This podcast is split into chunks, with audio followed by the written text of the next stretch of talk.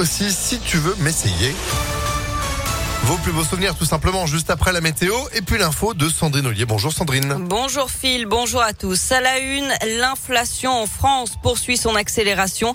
Plus 0,8% en février, 3,6% sur un an. C'est son plus haut niveau depuis 2008. Ce sont les chiffres publiés par l'INSEE aujourd'hui. En cause l'envolée des prix de l'énergie et ceux du carburant. L'alimentation n'est pas épargnée, surtout pour les légumes et les poissons frais. Et la grogne monte des transporteurs, des agriculteurs agriculteurs et des pêcheurs ont décidé ce matin de bloquer des dépôts pétroliers de Lorient et de Brest.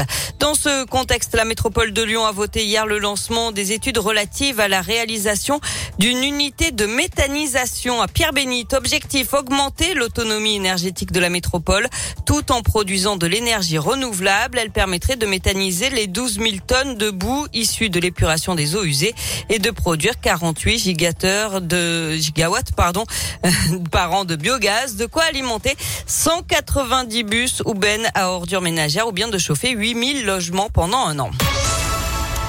Ce message de la préfecture d'Auvergne-Rhône-Alpes concernant les démarchages abusifs notamment ceux liés au compte personnel de formation, le fameux CPF, des SMS ou des appels téléphoniques qui vous expliquent un changement de votre solde. Attention, c'est une arnaque.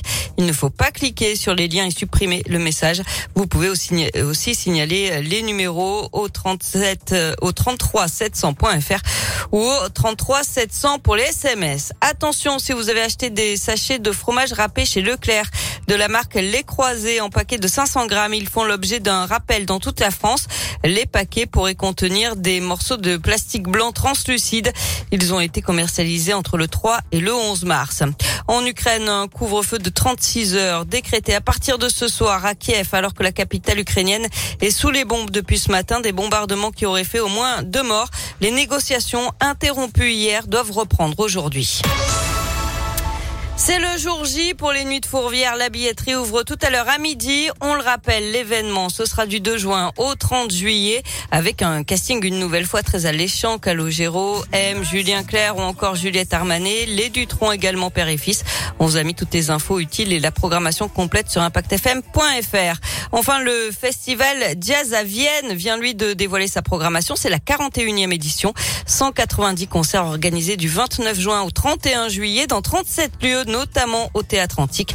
La billetterie est déjà ouverte. Eh ben, très bonne nouvelle. Merci beaucoup Sandrine pour l'info qui continue, que vous soyez à Vienne ou à Lyon. Rendez-vous sur impactfm.fr et vous de retour à midi. À tout à l'heure. Allez, à tout à l'heure. 11h12.